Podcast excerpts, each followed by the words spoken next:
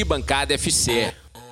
Episódio 25 do podcast Arquibancada FC no ar. Eu sou o Gustavo Foster e a gente vai chegando a seis meses de podcast, ainda isolados, ainda sem poder se reunir para jogar bola, nem para tomar cerveja. Esse projeto surgiu no ano passado, já no meio da pandemia, quando a gente precisou interromper o nosso futebol semanal para ficar em isolamento. O mundo dos esportes, onde a gente jogava, já fechou as portas. A gente fez o nosso uniforme oficial. Estamos na segunda temporada já do podcast.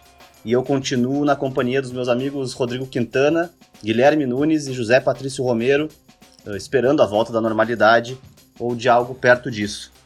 Esse podcast, eu acho que falo por vocês também, tem sido um refúgio pra gente, um momento de diversão, de risada, de parceria, principalmente nos momentos em que a gente consegue trazer amigos de fora para passar um tempo conosco. Nas plataformas de streaming aí, quem quiser já pode encontrar os episódios todos. A gente conversou com o Carlos Guimarães, com o Márcio Chagas, com o Thiago Reck, presidente do Santa Cruz, Arnaldo Ribeiro, Renata de Medeiros, Douglas Seconello, Duda Garbi. E hoje esse é o caso. A gente está recebendo aqui o Luciano Potter, comunicador, jornalista, podcaster, youtuber, palestrante, um cara mais ou menos onipresente na mídia gaúcha. Já foi responsável, admito, por alguns meses de salário da minha vida. E agora é representante do Inter E no sala de redação.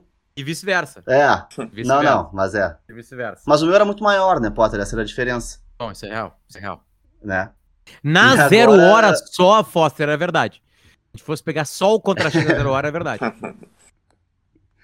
Mas como eu tava te dizendo, é, é o representante do Inter no sala de redação da Gaúcha, faz há muito tempo o Bolão nas Costas, na Atlântida, tem o projeto Colorado Sagrado no YouTube, além de um monte de outras iniciativas não necessariamente ligadas ao futebol, tipo o Potter Entrevista, que é um sucesso, o podcast Era Uma Vez no Oeste, o novo podcast Moda Importa, agora integrante oficial do podcast Caixa Preta, do Arthur e do Pedro Manioto. Enfim, um cara que não para. Antes de dar boas-vindas ao Potter, a gente estava conversando antes, eu quero avisar que o podcast Arquibancada FC fica disponível todas as semanas nas plataformas de streaming.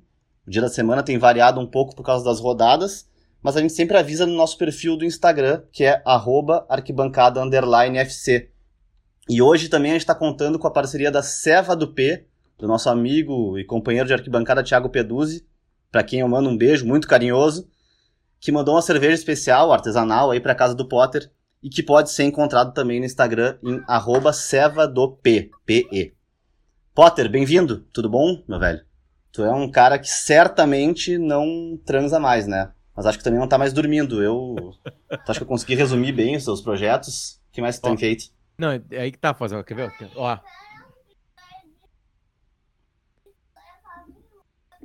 O que que tu quer? O que? Ah, já pego. Vai vendo o desenhão aí, eu já pego. Fica tranquilo. É, a gente não, esqueci de avisar que a gente não tá recebendo só o Potter, mas o, Fe- é o Federico que tá aí. Vou mostrar. Olha lá, ó. Um abraço aos inventores de tablet. Né, cara? Que dá essa tranquilidade. Fossa, obrigado pelo carinho, cara. Obrigado pelo carinho mesmo aí de- do convite, gurizada. Prazer aí estar com vocês aí. É, é, é, tem uma coisa estranha, as pessoas me convidam para participar de programas, né? E, e às vezes ficam surpresas que eu topei participar. Eu assim, cara, eu preciso que topem falar comigo todos os dias da minha vida nos programas, na maior parte dos programas que eu faço, né? E se for talk show, eu preciso que me ouçam, né? Ou que falem comigo.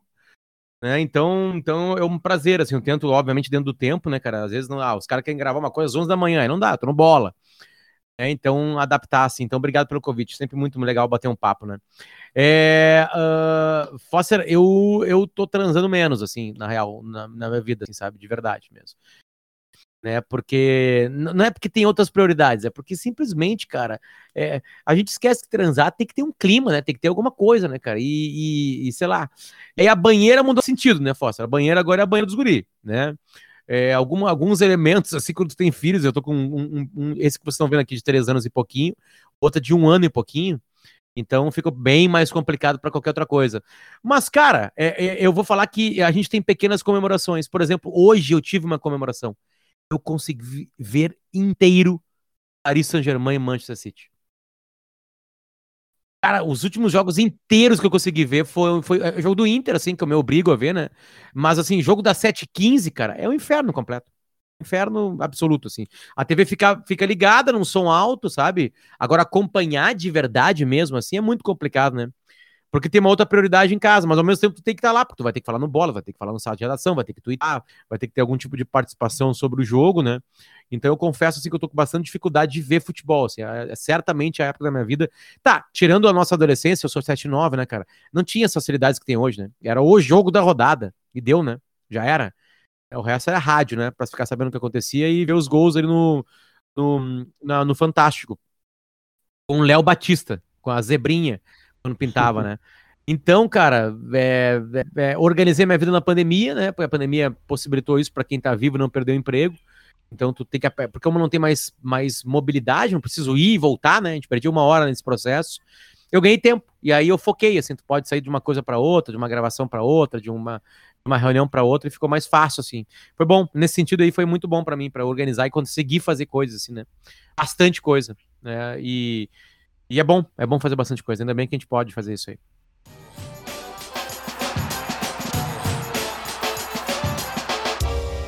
Legal, meu. Bem-vindo de novo, então. Vamos já então começar falando. A gente vai falar de Inter, de Grêmio. Uh, então vamos começar falando do Inter. Para quem tu paga quantas carteirinhas de sócio, Potter? Hum, três. Três. Três. E três das vermelhinhas, né, por cima, aquela que tem que fazer check-in. Né? É isso. Uma que eu tenho desde 99, quando o Amoretti abriu isso. Eu pagava pelo interior. Uh, era quase nada, na real. E aí, depois que eu vim para Porto Alegre, mudei, né? E, e aí, é assim que eu vou pro estádio, né? Aliás, que saudade, né, cara? Que sa... Eu tava no Granal da Arena, Sim, no último absurdo. jogo do Inter com torcida. Jogou bem, né? Trabalhando. Eduardo Cudê, cara. Já passaram dois treinadores e, e não voltou nada ainda. Trabalhando, naquele dia trabalhando. E um, uh, diretamente sobre o Inter, né? A gente, a gente tá vivendo uma, uma, como tudo, e praticamente tudo no Rio Grande do Sul, uma dicotomia, né? A gente não consegue. São raras as pessoas que conseguem ficar meio que no meio do caminho, enxergando algumas coisas dos dois lados.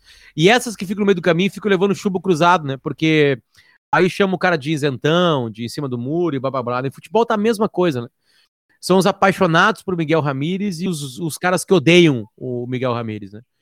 E como todo trabalho, né, Fóssil, tem algumas coisas legais que estão acontecendo e outras coisas não são tão interessantes assim, né? Uh, é, eu tava vendo hoje um, um, jogo de extrema categoria, que é City versus Paris Saint-Germain. Uhum. É um jogador de seleção em cada posição. Reserva, se a gente for pegar, talvez dê isso também. É, é tudo. As ideias todas são muito mais simples, né? O primeiro gol hoje do, do Paris Saint-Germain saiu do Ederson, desculpa, do City, saiu do Ederson, né? Um lançamento. Aí os caras, viu, viu como dá pra botar goleiro jogar? Dá pra goleiro jogar, desde que ele seja o Ederson. Não é todo goleiro que vai dar aquele lançamento. Então a gente fica numa, numa, numa, numa uma coisa simples, assim, e ao mesmo tempo os caras querem demitir o Miguel Ramírez, o cara acabou de chegar. Acabou de chegar. Acabou de completar 10 partidas, 11 partidas no Inter. Assim, é inadmissível que queira alguma coisa desse tipo, né? Uh, aí tá, altitude e gramado. Não, isso é desculpa, não é, não é desculpa. O cara quase morre jogando na altitude. O Inter precisa tocar a bola, naquele gramado era impossível. Aí, aí se falasse pra mim assim, não, mas só um pouquinho, o Juventude ganhou sim. Ganhou tocando a bola? Não, não ganhou não, tocando a bola. Não. É, foi um erro. O Maurício ali, uma bola picou, tava fora do lugar alguém, né, não é ali o lugar dourado, aí tem um erro ali, ele perde na corrida e a gente toma um gol, entende? Então, tipo assim, eu tô meio que no meio do caminho nisso aí, Foster, sabe? De, de, de, de, achar muito legal os deltáticos, assim, né, cara? A gurizada que tá usando softwares e entendendo essa, essa inteligência do jogo através de números e tudo mais, né? Mas ao mesmo tempo, por exemplo, assim, ano passado foi uma destruição dos dois lados, né? Porque tinha um cara assim, que era o Kudê, faz um bom trabalho no Inter, aí ele sai. Aí todo mundo pensa, meu Deus, o Abel vai ser destruído. Aí o Abel, do jeito dele, quase ganha o um Brasileirão prova que tem maneiras de ganhar, maneiras de claro. gerir o vestiário, tem maneiras de jogar, entende? É, e é estranho que aqui no Rio Grande do Sul, aparentemente, a gente briga por tudo e agora tá brigando por isso, né? Ou é treinador contra outro, por exemplo, assim, no, no, no site de redação fica muito claro, o Léo Oliveira gosta e o Guerrinha não gosta. E aí eu fico no meio do caminho, é. porque algumas coisas eu concordo com o Léo e discordo dele também. Outras coisas eu concordo com o Guerrinha e discordo do Guerrinha. Então é uma coisa meio estranha, assim, esse tiroteio que se rola, assim, sabe, de, de opiniões, assim. Mas a mesma coisa também tem um exagero, né, Fácil? Os caras, eu bati boca com guerrinha, nós estamos dando risada depois. Bati Óbvio, boca com um cara ali, tipo assim, também, sabe? É, claro. Aí também tem esse exagero de, de defender os seus pontos de vista hoje em dia, né? tudo mais. Mas, tá meu, deixa, te, deixa eu te perguntar. Óbvio. Ah, antes de cha- chamar os guri pra conversa, eu queria te perguntar, nesse. Tu, tu deu um, um preâmbulo bom sobre essa situação aí. Qual tu acha que é o, o- a importância, o peso desse próximo jogo contra o Olímpia? Porque agora, do contra o Olímpia agora, porque agora não vai ter essas. Claro, os dois tiveram uma- umas- tiveram desculpas totalmente razoáveis, né? O campo e a, e a altitude. Tu acha que agora esse, esse jogo contra o Olímpia tem uma, um peso quase assim de, de que, que vai mudar a avaliação dessas pessoas que tu falou, de ti, da gente da torcida, pro futuro, assim? Porque é, é, é um, é um jogo decisivo e ele, ele não tem ido bem em jogos decisivos, né? que ah, o resultado colabora muito pra isso, né, Foster? Se o Grêmio não acha aquele Uhum. pênalti do Ferreirinha ali, empata contra o Caxias, já tem pau no Thiago Nunes. Ah, as mesmas substituições do Renato. Blá, blá, blá, blá, blá, blá, blá, blá, entende? Aí, por exemplo, assim, Óbvio. a- a- por- vamos, vamos lá. Estavam vangloriando de goleadas do Inter. O Inter não fez mais que obrigação, os adversários são muito frágeis. Juventude é melhor que esses três times que o Inter goleou. Esportivo, Aimoré e Tátira, né? Então, é, eu não queria que cada jogo fosse uma decisão sobre opinião, né? Mas aparentemente tem uma ideia nova sendo colocada no Beira-Rio, algumas coisas estão dando certo, outras não. E tem uma óbvia, por exemplo, hoje, o Guardiola ama a bola. Bola. Simples. Não teve a bola. Hoje ele esperou e matou o jogo no contra-ataque, em dois contra-ataques. Porque tem uma outra maneira de ganhar. E aí os caras falam, não, mas o Miguel Ramírez tem, uma, tem uma, uma ideia de jogo. Cara, a ideia de jogo tu tem quando tu tem peças para adaptação, né? E quando tu tá estudando o adversário. O Guardiola hoje optou por não ficar tocando bola. Simples. Se o Guardiola, que é o dono desse estilo de jogo, optou hoje por não tocar bola, a gente tem que entender que também tem ideias. O Miguel Ramírez tem 50 partidas na vida dele. Oi. Eu- Tá, nós vamos montar. Aqui, ó. Ó. Quebra-cabeça do Homem é 60 peças. Demorei 10 minutos disso. E aí, pra fazer a metáfora, né, cara, é um quebra-cabeça que, que é montado. Tipo assim, aí, aí, tipo assim, esses dias eu tava conversando com o Léo no sala e ele falou isso aí. Assim, Léo, o Miguel Ramirez só tem uma forma de jogar. Só existe o 4-3-3. Só pode jogar com dois pontas. Não pode fazer um 4-4-2. Não pode fazer de vez em quando um 4-1-4-1. É só esse o manual de instrução dele. Vai ficar pelo caminho. Vai ficar pelo caminho. É o segundo clube da vida dele. Né? O Moisés pode fazer o que ele quer? Não pode. Então não vai dar certo. Ou contrata um outro lateral, ou acha uma outra solução. Por que, que o Moisés e o Rodinei cresceram com o Abel? Porque eles são laterais, de marcação, que de vez em quando vão pra frente. Então, tipo assim, eu não, eu não gosto dessa coisa de ideias es- estáticas, porque no melhor ambiente de futebol do mundo, os caras não têm ideias estáticas. Eles não têm. Então não vem me dar esse Miguel Ramírez de que ele só tem essa maneira de jogar, né? Porque é, é- é mentira, nem ele acredita nisso. E, aliás, né, ele gosta do 4-3-3. Ele gosta do jogo de posição. Isso não quer dizer que tu vai chegar num ambiente e não vai conseguir fazer. Vai conseguir fazer, desculpa, né? É, então, tipo assim, é, é, é, sabe? E ao mesmo tempo caras destruindo o cara, porque o cara não conseguiu ainda engatar uma ideia nova. Gente, em 10 jogos, né? Não existe isso, né? Então, acho que eu vou Não, ficar a no- a, noite toda reclamando com vocês desses dois lados aí. Mas, hein, trazendo os guris agora pra conversa, perguntar pro JP, que é colorado que nem eu. o Potter falou um pouco, né, sobre esse início do Ramires no Inter, e, e o jogo do Tátira, ele mostrou algumas evoluções. Mas aí veio o jogo do Juventude e, enfim, o Inter foi mal de novo. Tu acha que esse jogo contra o Juventude se explica pelo campo ruim? Ou tem algumas coisas que a gente pode avaliar, tipo assim, a lentidão do time, essa inoperância do meio campo, ninguém jogou, o Edenilson não tocou na bola, a dificuldade de conseguir chutar gol.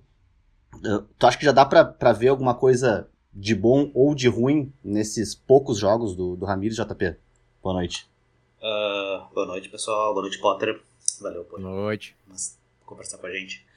Ah, sim, ah, acho que tudo, ah, ah, tudo se explica, né? A, a questão do gramado, ela é, é, é ruim, gramado muito ruim. A- mas eu acho que a, acho que a principal questão é se a gente fizer um paralelo, a gente, eu, a gente conversou já algumas vezes sobre isso ah, e, e para mim fica muito claro uma coisa. Esse grupo do Inter, que é basicamente o mesmo do ano passado, ele é um grupo muito inteligente. A gente já conversou sobre isso aqui. E ele é um, ele é um, ele é um grupo que ele assimila novas ideias. Só que ele demora um tempo para assimilar essas ideias. Uh, aconteceu isso com quando teve essa, essa mudança do, do Odair para o Kudê. Quando o, uh, demorou, acho que foram o quê? Um, acho que um mês, 45 dias para o Kudê começar, o time do Kudê começar a apresentar resultado. Uh, quando o Kudê sai, entra o Abel. Foi a mesma coisa. O Abel demora um tempo, um mês, acho que é um mês direitinho entre, entre a estreia do Abel e a, e a, a primeira vitória e a, quando começa a deslanchar o time do Abel. Uh, eu acho que isso vai acontecer e vai acabar acontecendo com o time do Ramires. Uh, eu ainda tenho muita, uh, muita esperança de que isso vá se tornar uma. vai, vai ficar uma coisa. vai ficar uma coisa muito mais clara a, a, partir do momento que eu acho que amanhã tem, é muitas, é, tem uma chance grande de, de, do Tyson começar o jogo. Né? Por causa da, da ausência do Palácios, o Patrick não vai jogar. Possivelmente não joga. Então acho que o Tyson entrando, acho que vai dar uma. Acho que vai, vai ser a chance que o Ramirez vai ter de ver, porque o Tyson é titular. Né? Ele vai entrar como. Ele, ele vai ser titular desse time. Uh, titular e capitão, né? Como a gente já conversou antes já.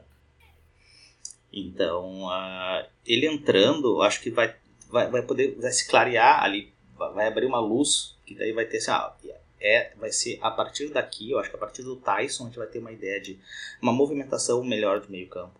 Uh, os laterais, como é que eles vão acabar funcionando? Ele, ele vai insistir nessa, nessa, na, na, nessa uh, na, dos laterais que infiltram uh, o, o Yuri Alberto e o, e o Thiago Galhardo, eles vão responder, eles uh, vão continuar respondendo com o Tyson junto. Vai ter uma, vai, vai ter uma alteração nessa, uh, em como eles se posicionam, em como eles jogam. Então acho que acho que a principal, acho que o principal fator vai ser amanhã, vai ser se o Tyson começar e como ele vai, como é que o Ramires vai enxergar o Tyson ali. A gente já conversou muito também sobre é, isso de, de como essas ideias uh, novas acabam. Uh, são ideias que são excelentes, são ideias que teoricamente elas têm tudo para funcionar, são ideias aqui. É, como o Potter falou antes, né, vendo o jogo hoje do, do PSG e tal, do, do, do City, tu vê que, ah, como é que funcionam bem essas ideias, como é que o, um, um, time fica tocando a bola e tal, e de repente num lance do goleiro lá, o Ederson pifa um contra-ataque. Uh, mas claro, é, é outro, é, é, outro nível, é um, é, são jogadores de, com um patamar infinitamente superior. Mas que a, a, acho que o que, o que dá para se colocar a, como paralelo ou como similar é que são esquemas treinados tudo é muito treino, é muita repetição.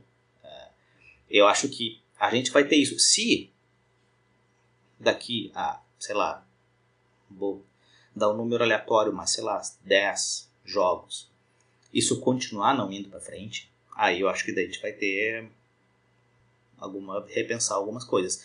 Eu ficaria muito triste, na verdade, né? porque eu, eu aposto muito nesse projeto, eu acho que é, é, é um projeto que é, vai, acho que vai além do, de resultado, vai além de uma de vitória, de sei lá, de, daquela de, de ganhar do rival, de ter uma.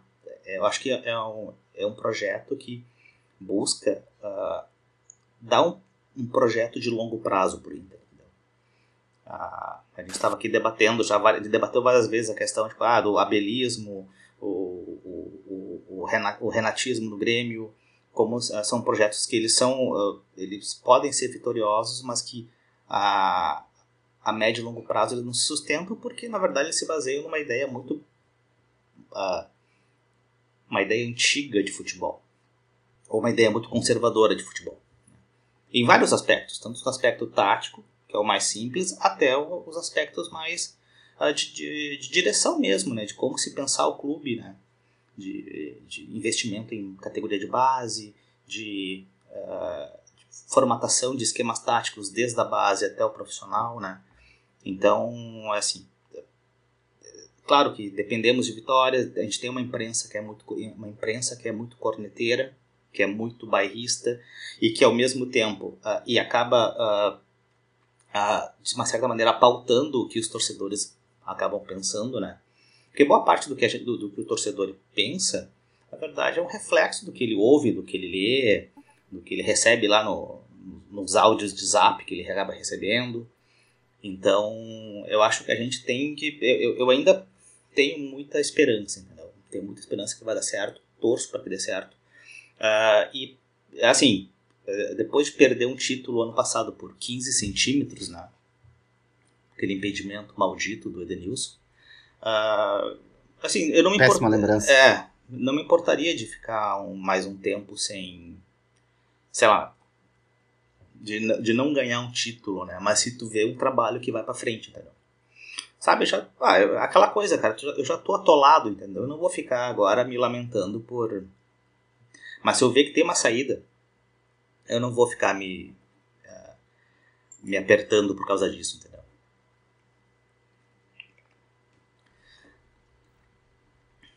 Mas em. O, o, o JP falou sobre um, o, o, o, Potter. Sobre o Tyson no jogo de amanhã, Potter.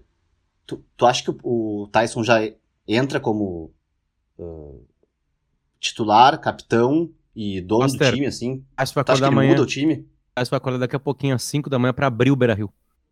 Eu acho também. Faz o que quiser. Ele vai, Aliás, ele a, vai, ele vai eu, pegar eu... a chave, vai abrir todos os cadeados, vai pintar a risca. Tipo assim, é. é... Hein, sabe o que eu achei massa? Que pergun... Tá, ficou uma discussão é de meses. Onde é que ele joga, né? Onde é que ele joga? Na, no meio, na ponta. Aí perguntaram pra ele e falou assim: Ah, cara, eu vejo com, com o Ramires, porque se eu jogar pela ponta, eu vou entrar pelo meio. Se eu jogar pelo meio, eu vou pela ponta. Tipo assim, ele joga onde ele quiser e ele vai jogar bem e vai ser o dono do time. Essa é um pouco o resumo, né? Tá ser profissional, né? Ele é profissional, né? Foi profissional lá, foi, foi, foi um capitão de uma equipe na Ucrânia. Uhum. É, isso é uma simbologia muito grande, né? Uma liderança numa língua que ele não domina completamente. O Tyson sabe falar russo. Ele entende russo e fala russo. É, é, então, uh, isso mostra também uma capacidade cerebral, né? Essa ideia do Ramires, ela foi colocada no Independente Del Vale, que é um time de quase que de empresários, e ela foi colocada, né? Só que para qualquer ideia de futebol, ela pode ser desenvolvida, e o que vai definir no final das contas é qualidade. O Inter tem qualidades para entrar no time, né? O Saravia é uma qualidade, o Bosquilha é uma claro. qualidade, o Tyson é uma super qualidade.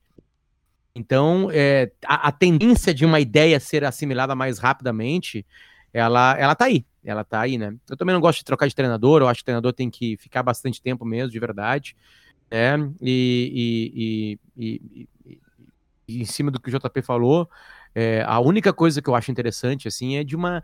É, é, é exatamente por, por causa desse ambiente, não só, de, não só da, da, da, da imprensa, né? Mas no ambiente de internet e tudo mais, né?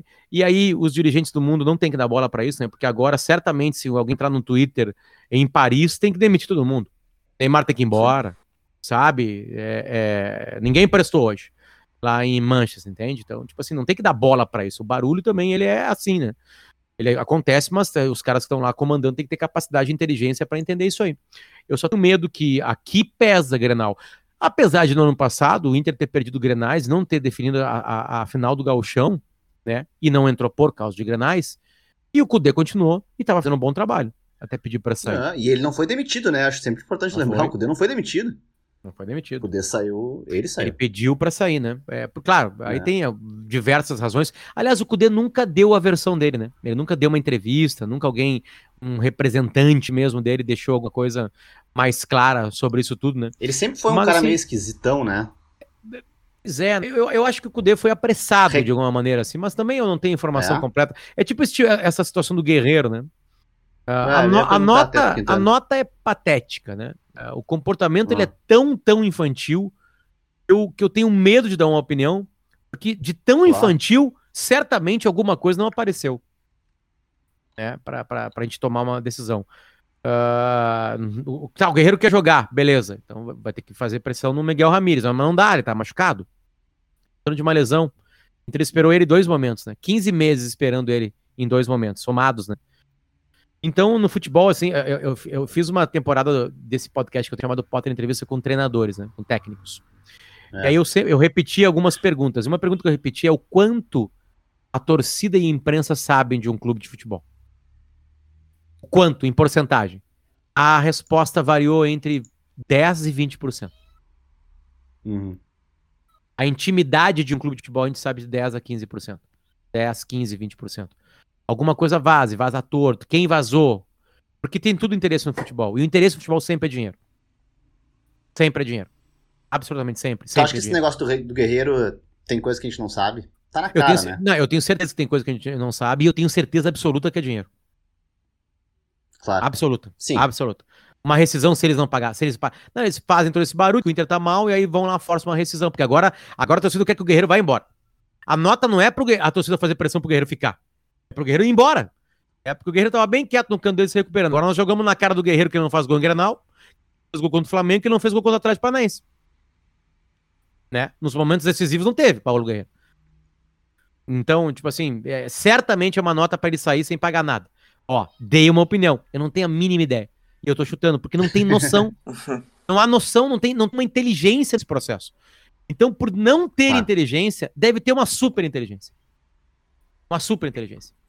Não, não tem cabimento. É... Um milhão e pouco por mês. É muito dinheiro. Quem é que tá oferecendo Mas... isso pro Guerreiro? é o clube do mundo que vai esperar que... o joelho dele ficar bom. O Boca, que Boca não paga é, um milhão Atlético, e meio. Atlético, Mineiro, que tá fazendo loucura. Negaram, né? Negaram isso já, né? E estão pagando bastante para algumas pessoas. Quem é o clube no mundo? O clube do Peru paga isso? Né? E o Peru é, tem complicado. um ponto. Um ponto nas eliminatórias. mas, ô Potter, deixa eu perguntar pro, pro Quintana. O Quintana é, é gremista, mas. Uh, nesse. A gente sempre pensou o Inter, né, como o, ponto, a, o setor bom era esse, esse, exatamente do Guerreiro, centroavante. Tinha três caras bons. Tinha o Abel até uma época, né? Quatro. Uh, claro que. Três caras é bons é... e o Abel Hernandes.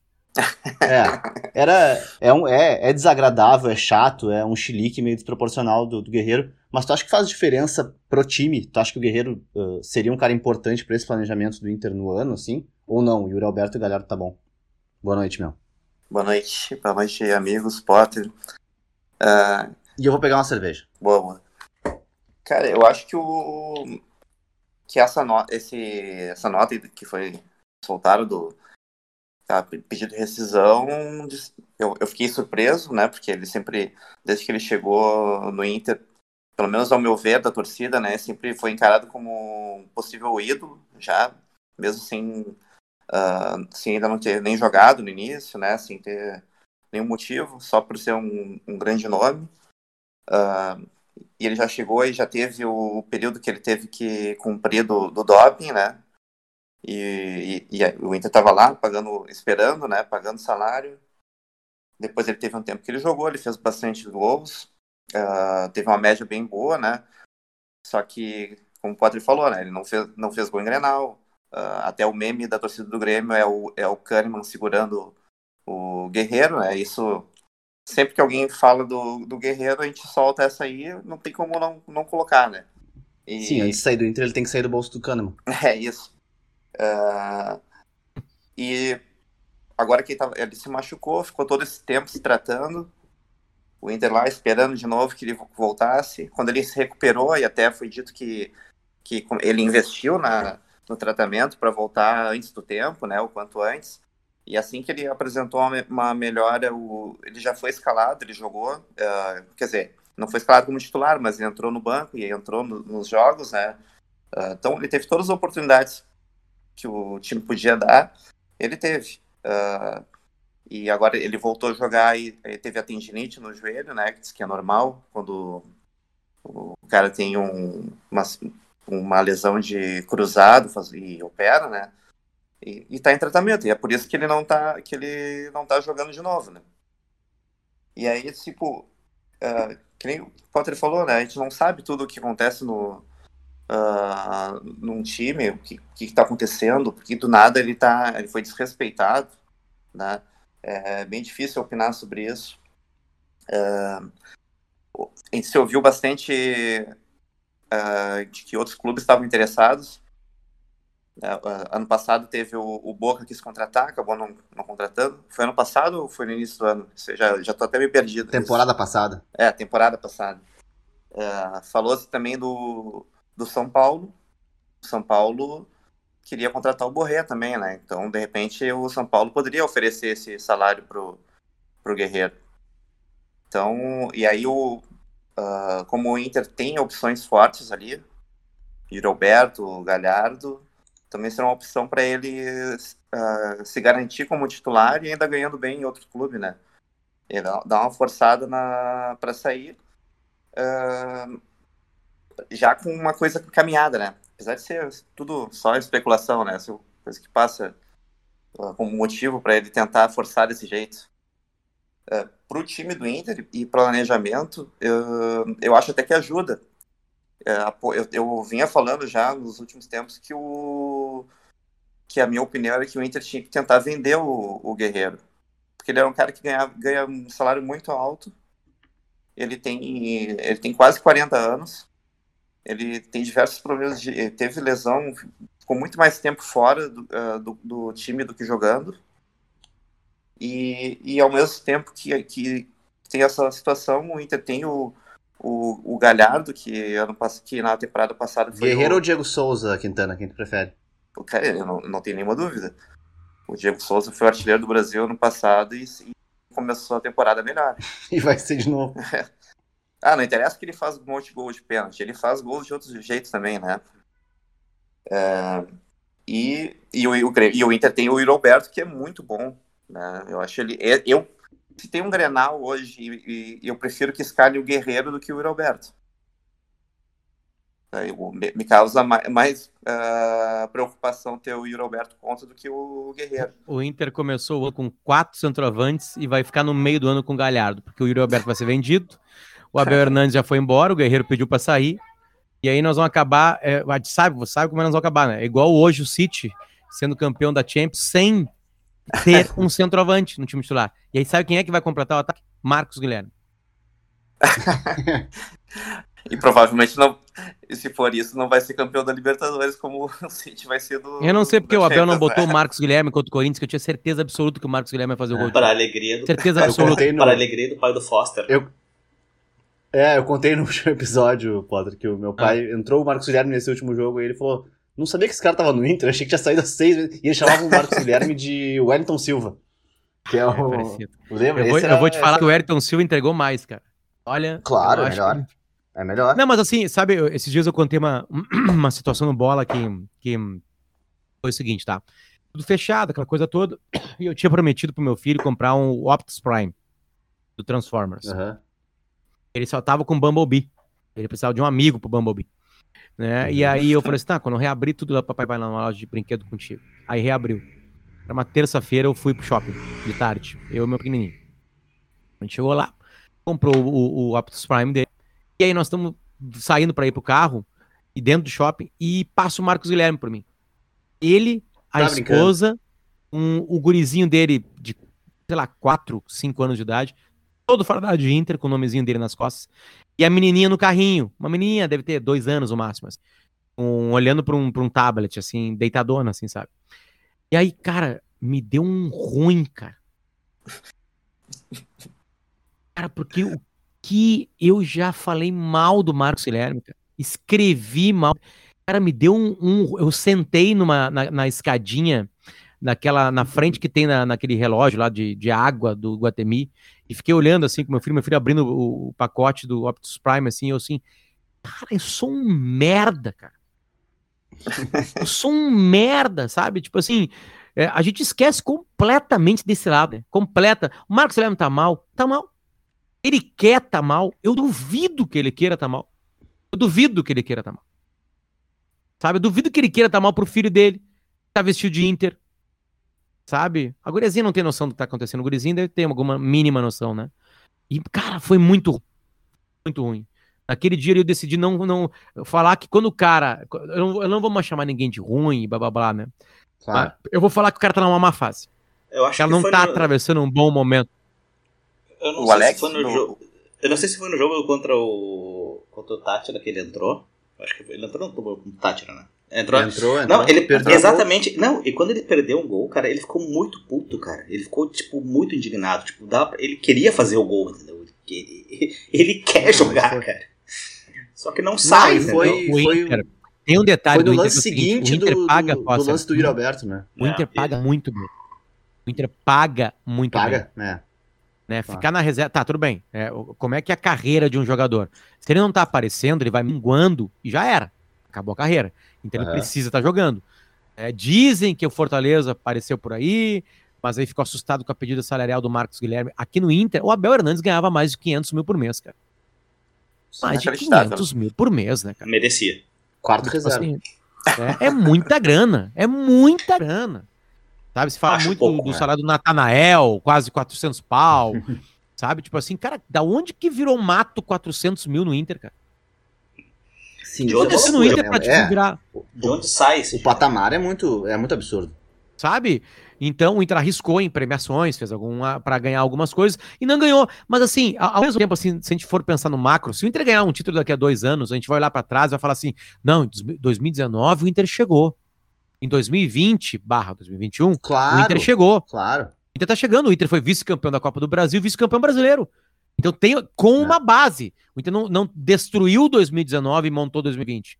Ele manteve uma base, teve troca de ideia de treinador. Então, na real, o Inter tá crescendo. O problema é que o Grêmio ganha, o Grêmio ganha Grenal, né? O Grêmio, né? O Grêmio tá naquela fase do Inter 2014, por aí, né? Por aí, né? Que tipo assim, se agarra no gauchão, se agarra nas vitórias de Grenal, é porque é- é- é- há uma curva descendente clara no Grêmio, né? Clara, clara. Ah, tá, mas ele tá melhor que o Inter. Isso não quer dizer nada. Tô falando, avaliando só o Grêmio, né? É, eu tô dizendo porque ó, pro futebol já não é mais longe o time que vai tocar bola. Assim, claro, o Michael tá minguando, né? Então, que é a grande revolução da história do Grêmio. O Grêmio nunca teve um volante daquela qualidade. né? Mesmo o Dinho o Goiano, que bons jogadores, não mudaram o jeito do Grêmio jogar. Então, cara, eu, é, nós, nós- a gente tá falando tudo isso aí pra dizer que, que eu vou falar que o jogador tá mal. Eu tenho certeza que antes da gente, o Marcos Guilherme sabe que tá mal.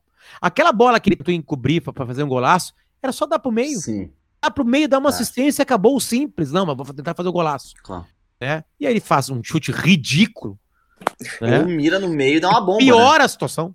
A situação piora, entendeu? Né? É. Pena, porque ele começou tri bem ano passado, lembra? Ele entrou naquele jogo, cortou o cara pra dentro, com o Beira-Rio lotado.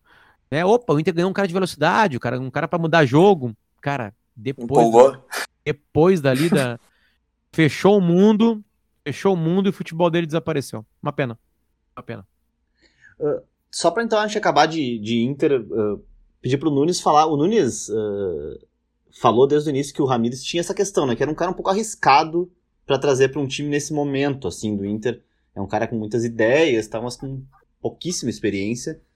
E, enfim, não sei se, é o, se seria o, o cara mais indicado pra um time nessa situação, assim, um clube nessa situação, né?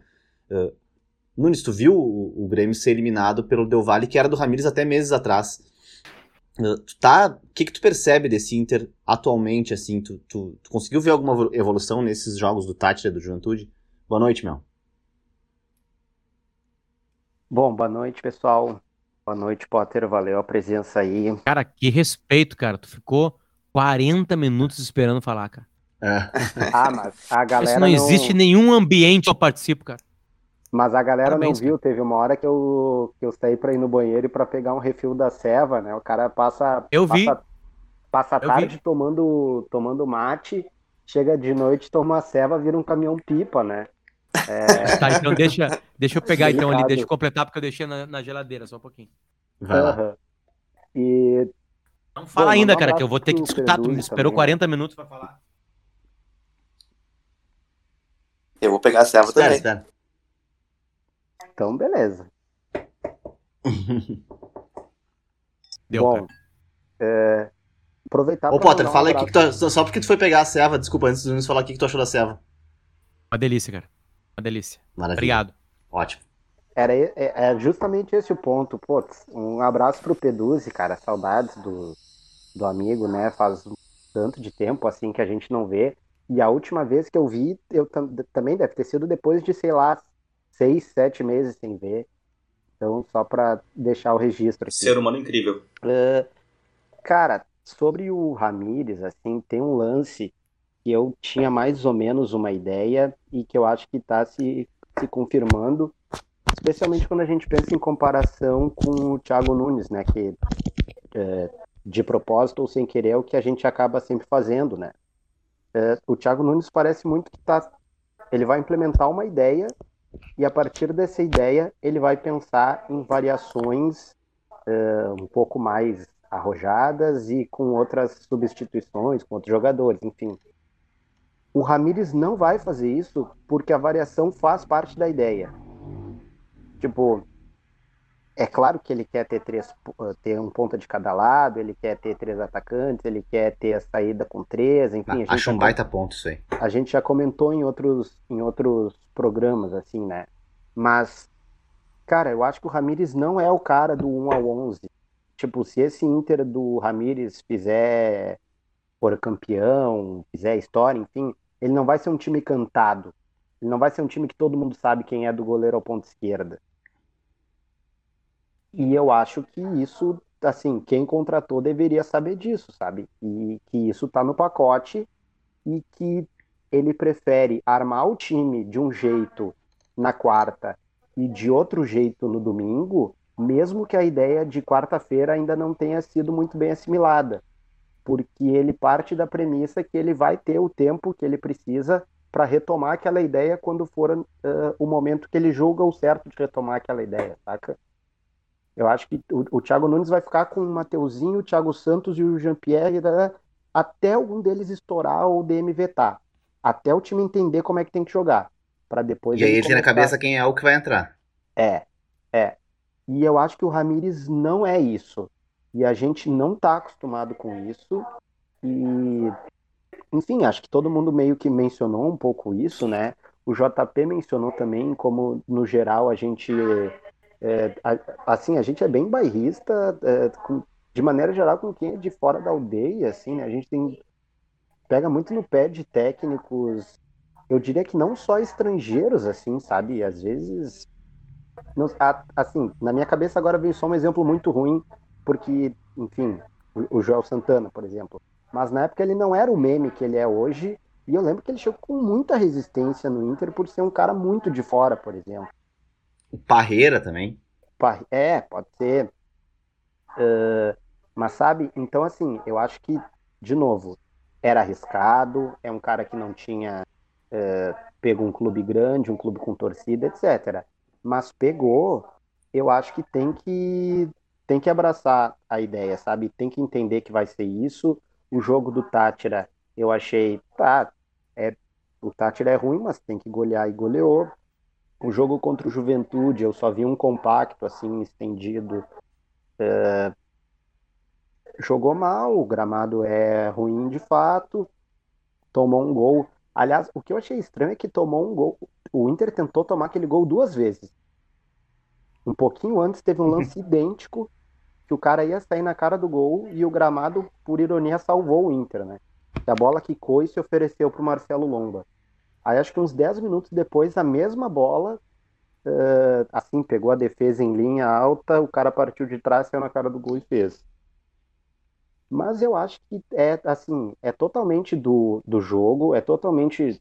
Se for eliminado pelo Juventude também, tipo, óbvio que bota pressão, é óbvio que, que o troço precisa. Algumas coisas vão ter que ser repensadas, mas eu acho que ainda não é motivo para pânico se tudo isso for levado em conta né? E aí para trazer o Potter de novo para a conversa, eu acho que tem um ingrediente que é muito difícil de, de medir, mas que ele certamente é alguém que tem é, ferramentas assim para tentar é, nos ajudar a entender um pouco isso. O Inter está fechando aí 10 anos, né, do último título, não vou nem dizer título enorme, mas assim, título não gauchão, né? Foi a Recopa. O Grêmio com 10 anos estava uh, é, horrível, assim, tipo, a gente se apegava a qualquer coisa. Era tipo Vinícius Pacheco, camisa 7, é isso, vai dar certo. O Herrera corria para entrar e a geral explodir. Uhum. É, assim.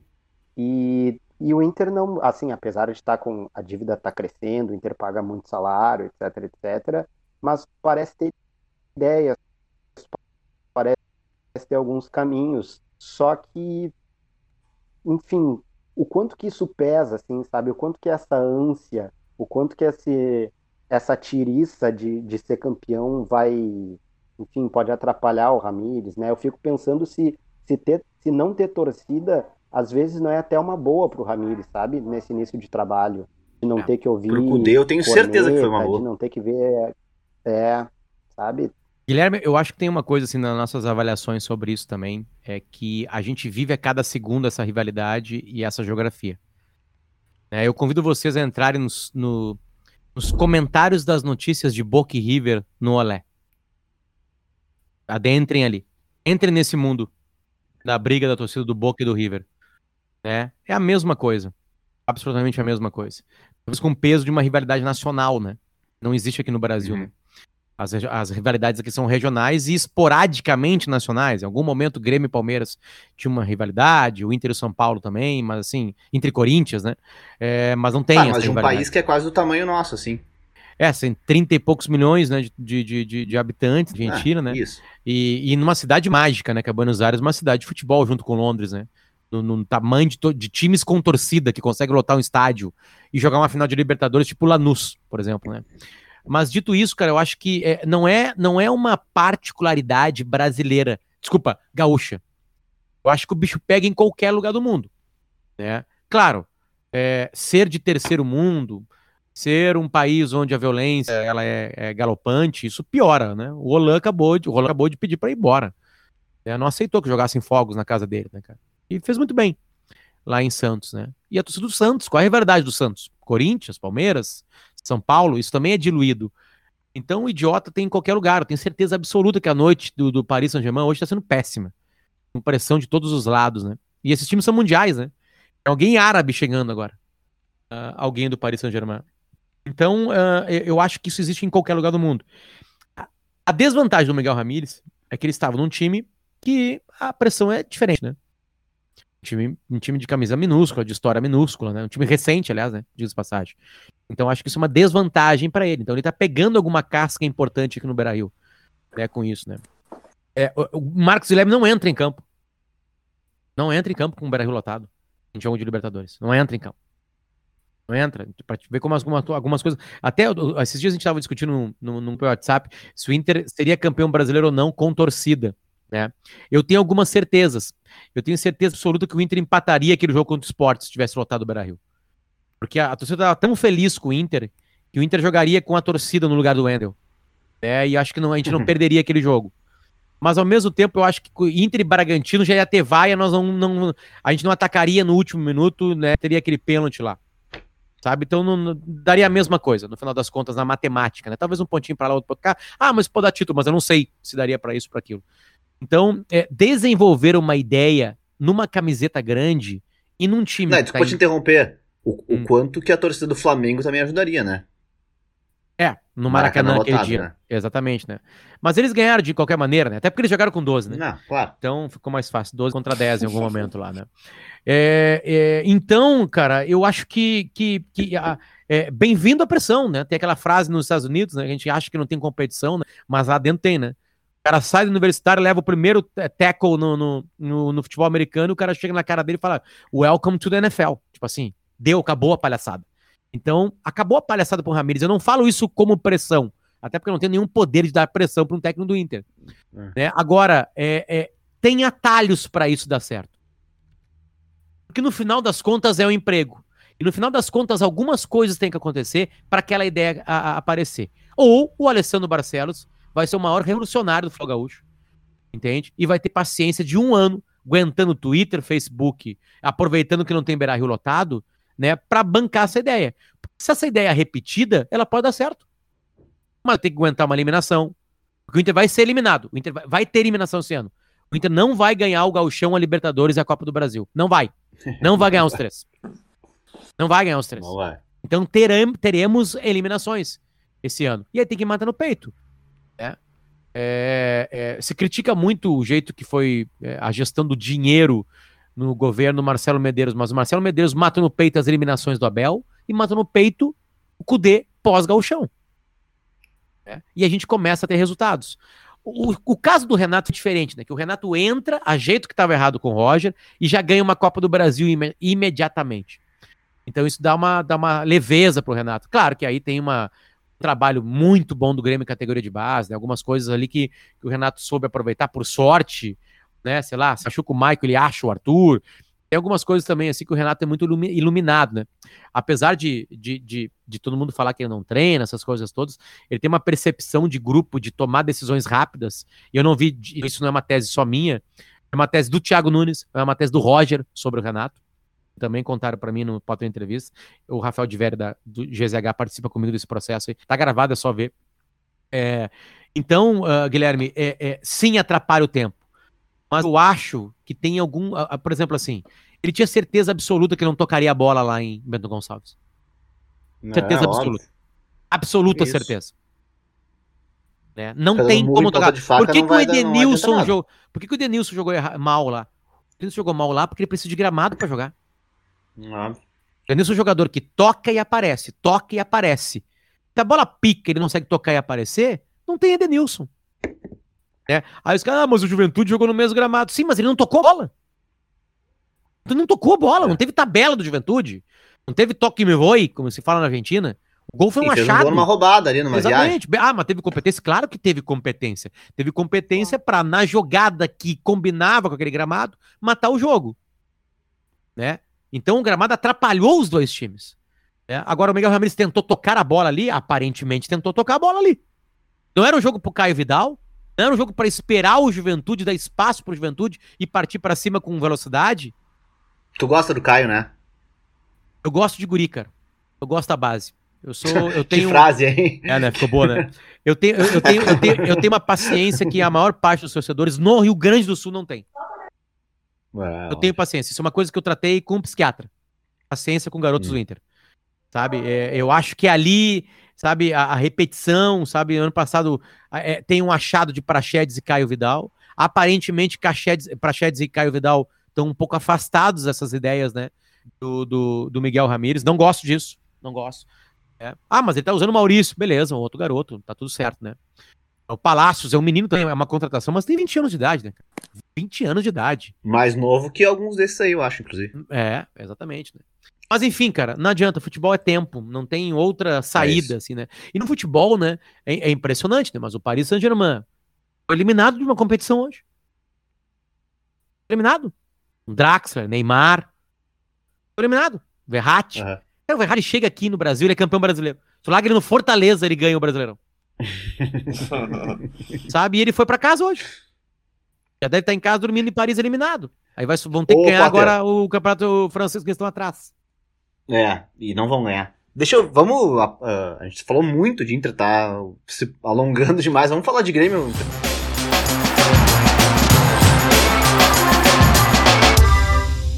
Tu falou da, da, entrevista com o Thiago Nunes. O que que tu, o que que tu acha do Thiago Nunes? O que que tu, que que tu acha que vai ser do Thiago Nunes no Grêmio? E fala um pouco sobre a saída do Renato. O que, tu achou da saída do Renato, assim?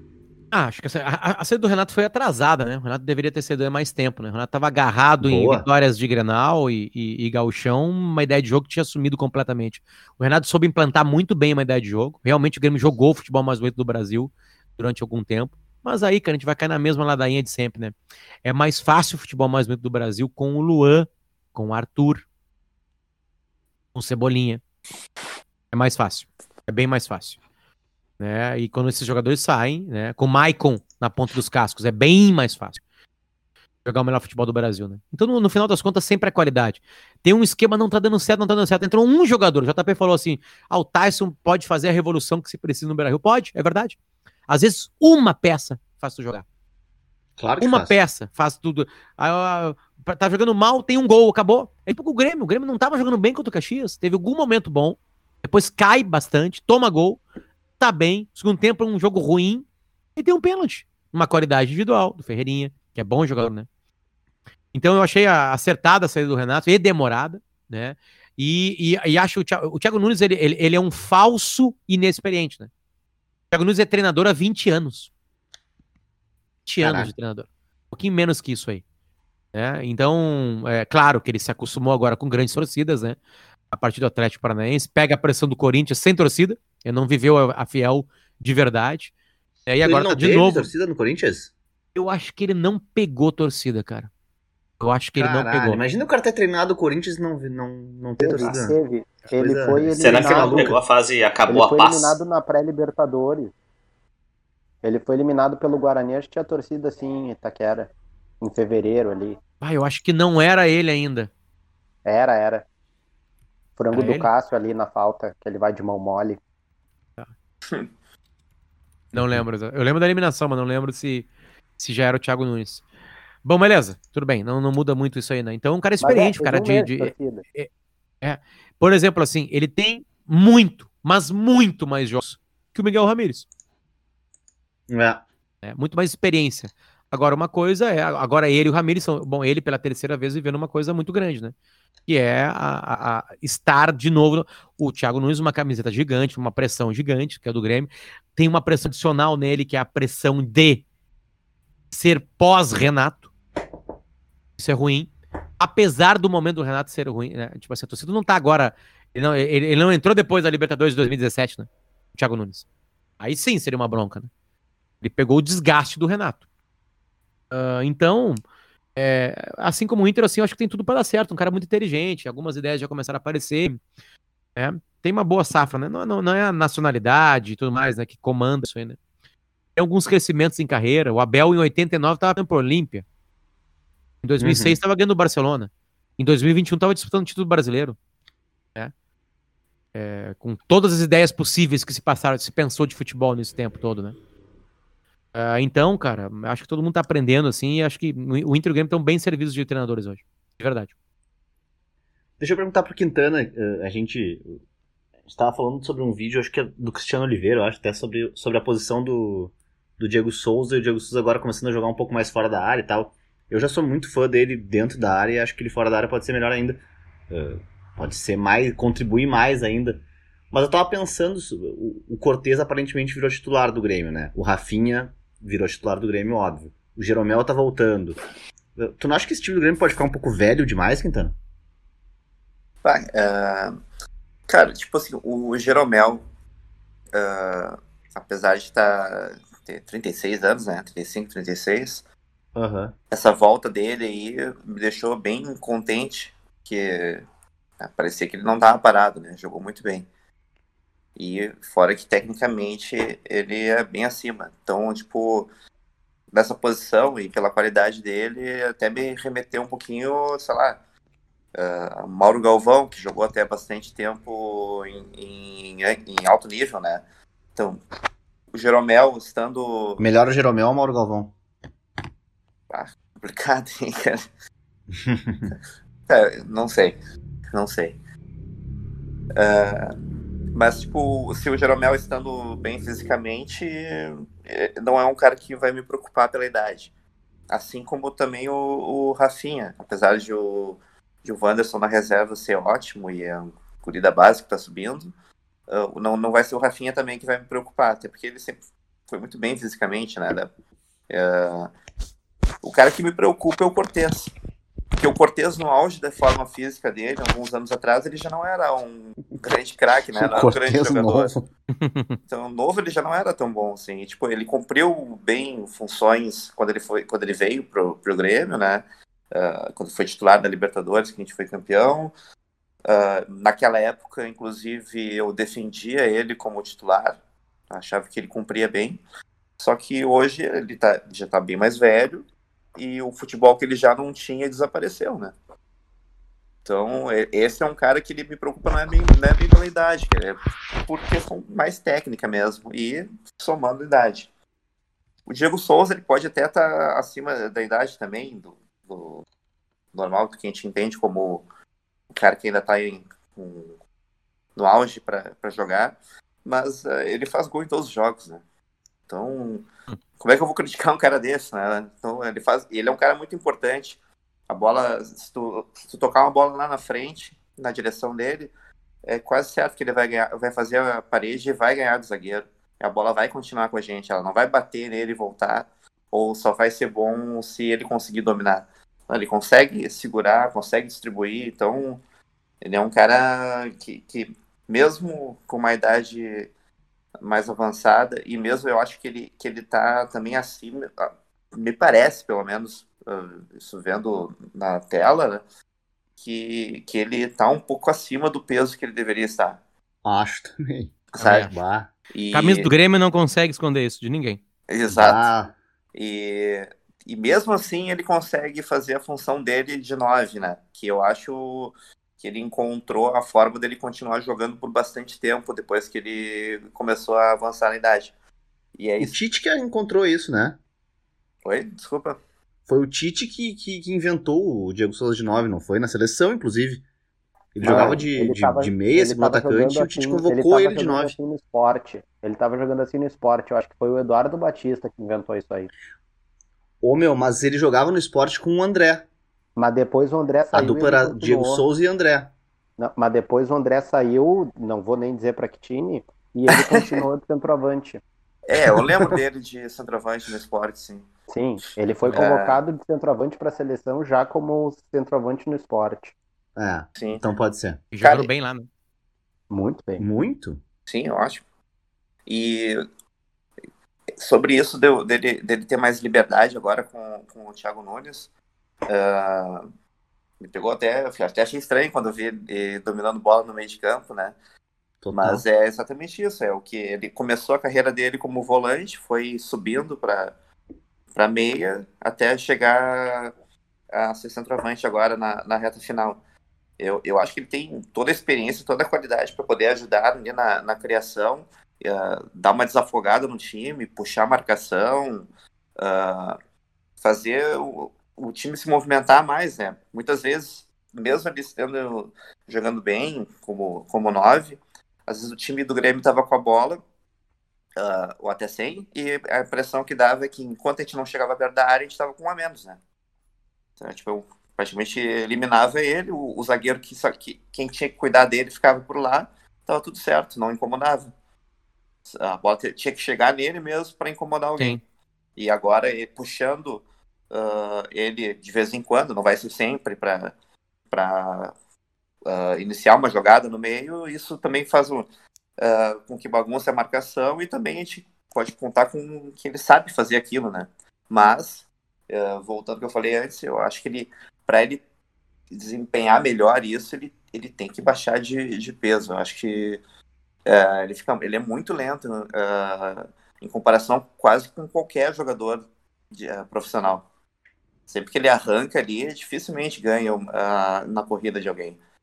O lance dele é estar bem posicionado e experiência de segurar a bola ou de concluir. Mas movimentação é mais complicado. Acho que se ele investir nisso, de de repente até fazer um trabalho separado por ele mesmo, né? Com al- algum personal trainer, né? E fazer um trabalho físico separado, ele bah, tem tudo para deixar o time bem melhor nisso, até ajudar o Jean-Pierre na armação, né?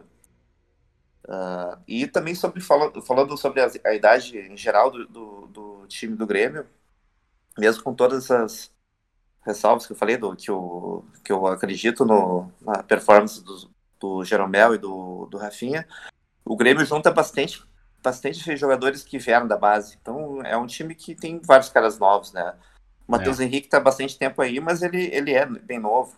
Ah, agora, na, na frente, a gente tem o Ferreirinha, tem o o Léo Pereira, tem o Léo Chu no banco também. Eu acho que o, o, Jean- o Jean-Pierre O também. goleiro. Ah, oi, desculpa. O goleiro. Sim, o goleiro, que a gente estava precisando demais, né? A gente ficou, a gente ficou, a gente ficou do- duas temporadas sem goleiro, cara. Impressionante isso. Agora a gente tem o goleiro de novo e ele estava o tempo todo por ali. Né? Então, É, eu acho que o é Grêmio ponto, mescla. Tava o tempo todo aí.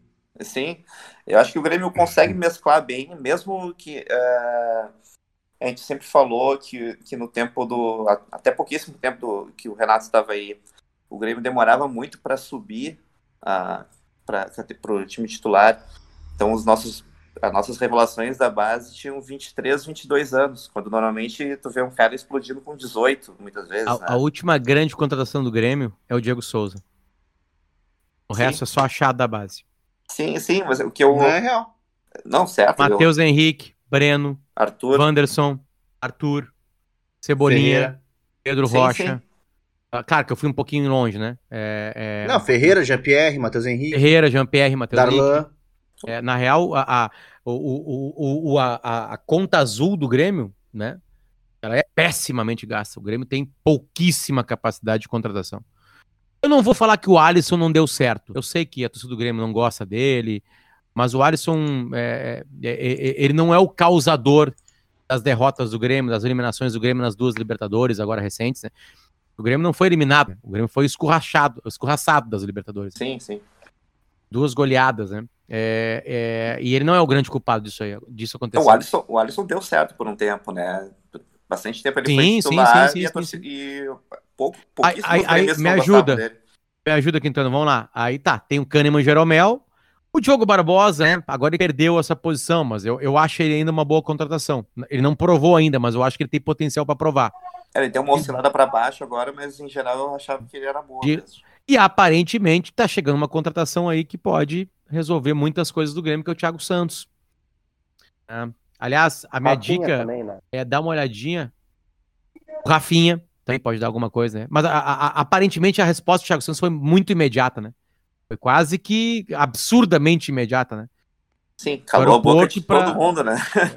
Não, a melhor coisa, o- a gente tem uma brincadeira no Bola nas Costas que é o tweet retorno, né? Cara, ol- olhem a postagem oficial do Grêmio anunciando o Thiago Santos. Os comentários. É, E depois, e depois olha a do Jeromel. O Grêmio anuncia no Twitter o Ah, Jeromel. é muito boa mesmo. Sim, sim. É, o Mas Thiago... o. Fala, fala, fala. Não, não, só, só ah, completando, o Thiago Santos era um que a maioria da torcida tinha muitos poréns, né? É que o problema não é o Thiago Santos, né? O problema é que prometeram o Borré, o Rafael Carioca e o Douglas Costa É, na semana. Isso, aí vem um quebrador de bola, aparentemente, né? Um cara que só vai dar pau. E, e ainda num time que a gente tá, ficou há muito tempo acostumado a ter a ser baseado na passe de bola, né? Então fica complicado, mas ele jogou muito bem os, os jogos que eu vi. Todos, no caso. Ô, Nunes. Ei, Nunes, tu não acha que é, que é um pouco exagerada essa, essa coisa da torcida do Grêmio? Eu, eu entendo que, que ela tem um fundo de verdade e, e ela começou como verdade mesmo, que é o Grêmio não utiliza a base, não utiliza a base, não demora. Esses caras vêm com 23, 24 anos, são, na, são jogadores da base ainda, né? Mas isso acaba uh, influenciando pra torcida do Grêmio ter uma, uma, uma avaliação um pouco negativa demais, assim, sobre uns caras que não são desprezíveis, sabe? Por exemplo, Alisson. Por exemplo, Luiz Fernando, Lucas Silva, Vitor Ferraz saiu, Thiago Santos agora, David Braz saiu. Não são caras horrorosos que, que, que não podem jogar no Grêmio. Mas eu entendo que a torcida tem essa. Prefere sempre os guris. Mas tu acha que, que tem muitos guris do Gauchão agora que podem ser titulares ou fazer parte do grupo principal assim do Grêmio? Tipo esses Fernando Henrique, Bob, sim, essas coisas. Acho. Assim, eh, É? vamos por partes. Eu, assim, sou grato ao Alisson pelos serviços prestados, mas deu. Não, não tem mais nenhuma contribuição e, e acho que isso se acentua na medida em que a gente vê a- o Gui Azevedo estava jogando bem por ali quando se machucou, tem o Léo Chu, tem o Léo Pereira, eventualmente ele vai botar o Wanderson e o Rafinha juntos, então cara, não tem mais por que ter o Alisson. É, os outros que tu comentou, eu não acho o Vitor Ferraz desprezível e nem acho o David Braz desprezível. Só que se tu tem o Juan pedindo passagem, se tu trouxe o Rafinha e tu tem o Wanderson, sabe, não tem por que ter esses caras aí, entende? Que até não acho que são, assim, mal de grupo, muito pelo contrário, todas as coisas que a gente escuta, que a gente lê, que são dois caras bem massa, inclusive. Mas são salários altos que não tem por que manter. Se tu tem é, dois guri ali que estão pedindo passagem.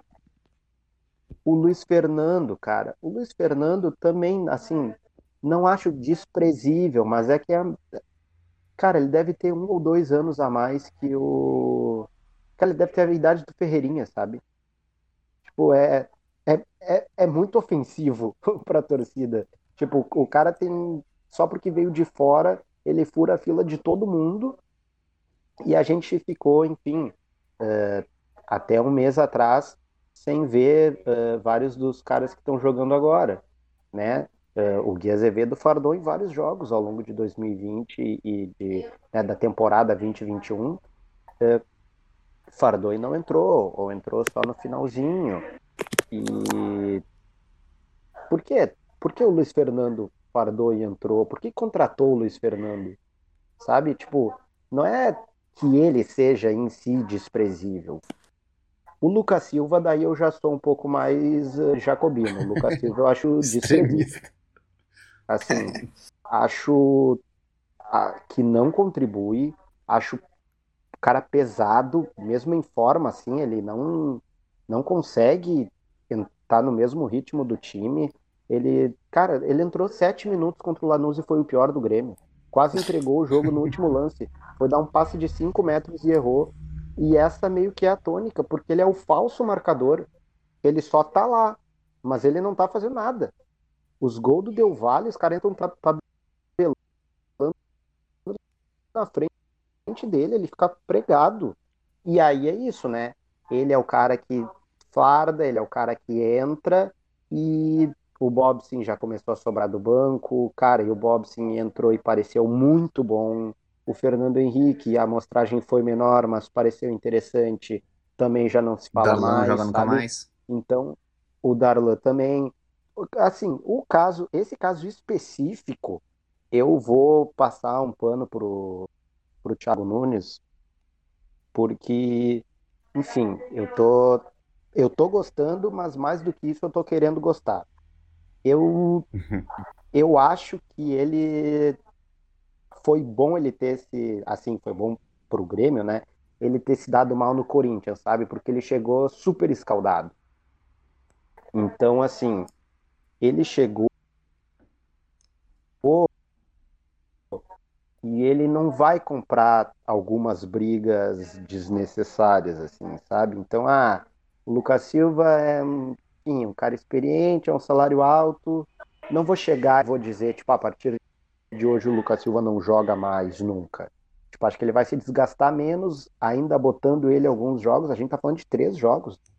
Ipiranga, Lanús e, e Caxias, né? Então, assim, eu vou me desgastar menos fazendo isso.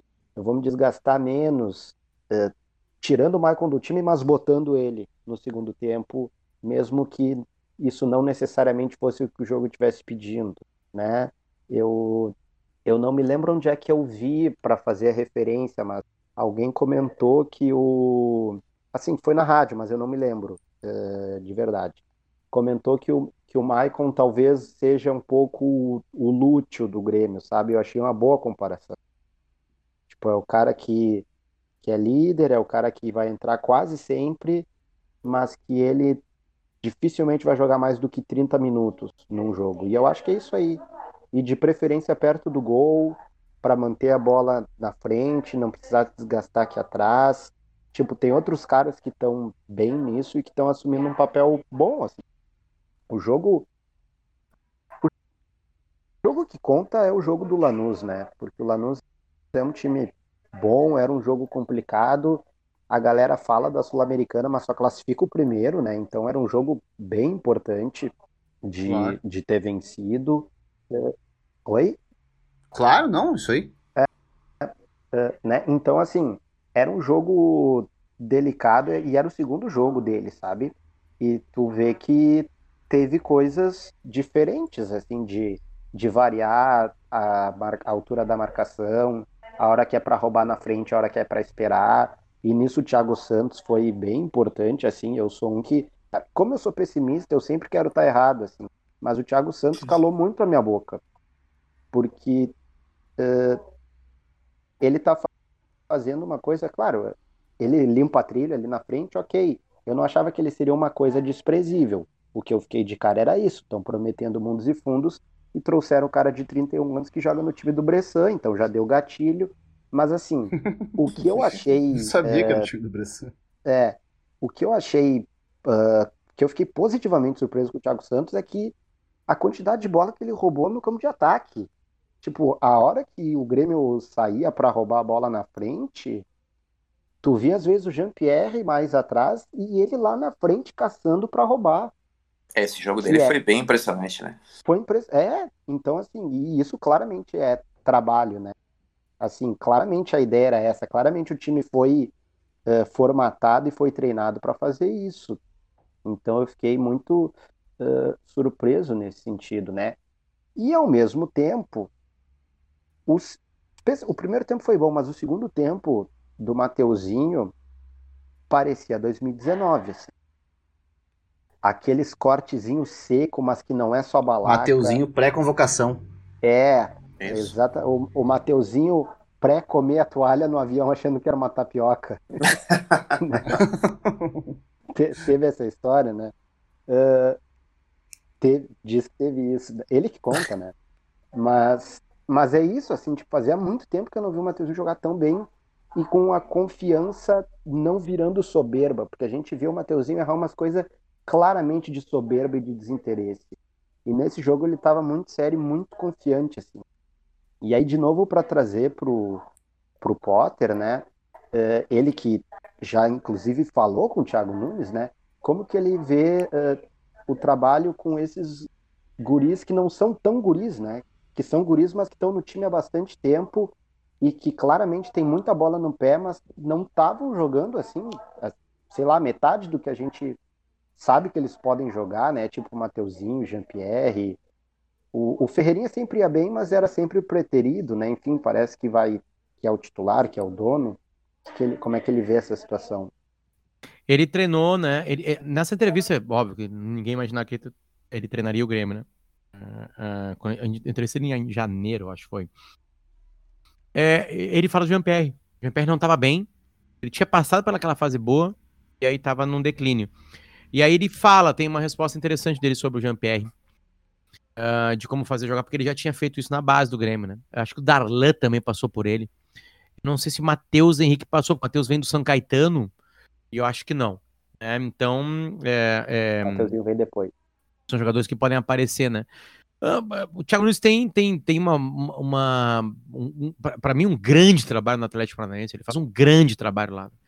Apesar de ter, de, ter o Bruno Guimarães, que realmente é diferenciado, o Rony, né, que continua jogando bem no Palmeiras, é um time bem mais ou menos, né? Com algumas qualidades, qualidades obviamente, mas ele encaixa muito o time. Eu acho que pode dar muito certo, assim, né, em cima disso. E, e- e tem uma coisa que a gente esquece muito no futebol, que não é só fazer jogar, né? É a parte psicológica, né? Era muito claro o atrito entre Renato e Jean-Pierre, né? Muito, muito claro. E também, já só a chegada do Thiago Nunes não fez o Jean-Pierre ser um jogador moderno.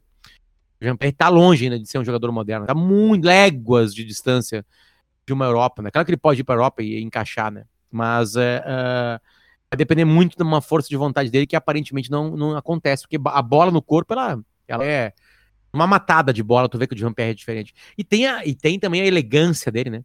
Ele é muito elegante jogando futebol, né? Ele tem uma, ele tem uma plástica bonita. Isso favorece muito. Eu lembro que eu defendi muito o Ganso no começo, naquele Santos lá.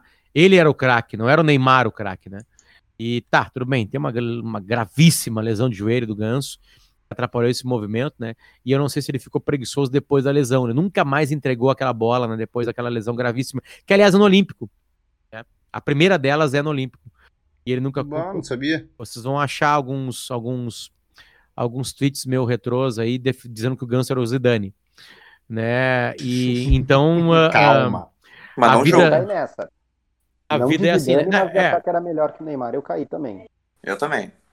É, porque, É. ele- é, porque além dele jogar muita bola, de ser um homem de um passe só, às vezes, muito rápido, né? Ele era bonito de ver jogando, né? Ele era, era- era É. legal de vê-lo jogando. Nostálgico, né? É, e, e- e- e- e um falso lento, né? Porque na real ele não corria, ele fazia a bola correr, né? Então isso é, é uma coisa interessante, né? Mas aí, infelizmente, a lesão atrapalhou e acho que ele se perdeu um pouquinho. Teve, teve oportunidade, jogou no Sevilha, ele chegou aí pra Europa, né? Se desenhar lá. Teve aquela, aquela entrevista do. Ele não aquela, a- aquela entrevista do Sidorf, né? Sobre. Entrevista não. Bem amigos que ele tava Aquele é muito bom, né? Falaram sobre o, o Ganso e ele, ele quase cai na risada, né? É, Possível. é muito bom. Jogaria. É, porque, claro, e aquilo já é pós-lesão, né, cara? Uma lesão. Cara, eu vou- dar um exemplo sobre quanto uma lesão no joelho acaba com a carreira. Kaká. Não, Kaká pegava a bola numa, numa meia-lua e até a outra carregando, não interessava quem batia nele. O Verdade. Kaká tem, o Kaká tem gols que o Cristiano Ronaldo não tem. De área a área. É, o Kaká era um monstro, ele era o melhor do mundo. É ele já chega baleado em 2010 na Copa, não consegue jogar bem a Copa de 2010, né? E, e, e, e- e, cara, e, e acabou a carreira. É isso. A carreira acabou, né? Então, tipo assim, essa parte da máquina, por isso que o Cristiano Ronaldo também é uma máquina, né? Porque ele trata cada segundo da vida dele com importância. E o Kaká, e o Kaká, o problema do Kaká não era bebida, não era putaria, não era nada, não era foco. Ele teve uma lesão gravíssima no joelho que ele nunca mais conseguiu correr e aguentar o tranco em cima dele como os outros, como, como, como ele aguentava antes, né? Tem lances do Kaká no Milan que são inacreditáveis, cara. A temporada que ele é eleito o melhor do mundo é disparadamente, aliás, a temporada que ele é eleito o melhor do mundo é muito melhor que algumas temporadas Cristiano Ronaldo e o Messi foram eleitos o melhor do mundo. Eu não vou citar nem o Modric, né? Que é palhaçada, né? É, tipo assim, né? Eu adoro o Modric, mas assim, longe, né, disso, né? E aí a lesão veio, né? Acho que certamente isso atrapalhou, né? Porque a lesão não atrapalha só o corpo, atrapalha a mente também do cara. É o contrato que tá vacinado. É complicado. Foster, gurizada, eu vou ter que fazer alguém dormir agora. Uhum. Um, há, um, há um chamado. Há um chamado. Vocês viram como não tem que ver futebol? Tem jogo de Libertadores rolando agora? Não tem, já era a noite de hoje. Já era. Ficaria mais, ficaria mais. Gurizada, obrigado pelo carinho, Quintana, Valeu. JP, Guilherme, valeu. Valeu. Bom, bom chegar Valeu, no ambiente Valeu, boa noite. todo mundo sabe mais de futebol que eu. Aprendi aqui. Obrigado pelo carinho. Bom, Nós. Valeu. Abração. Tchau, tchau.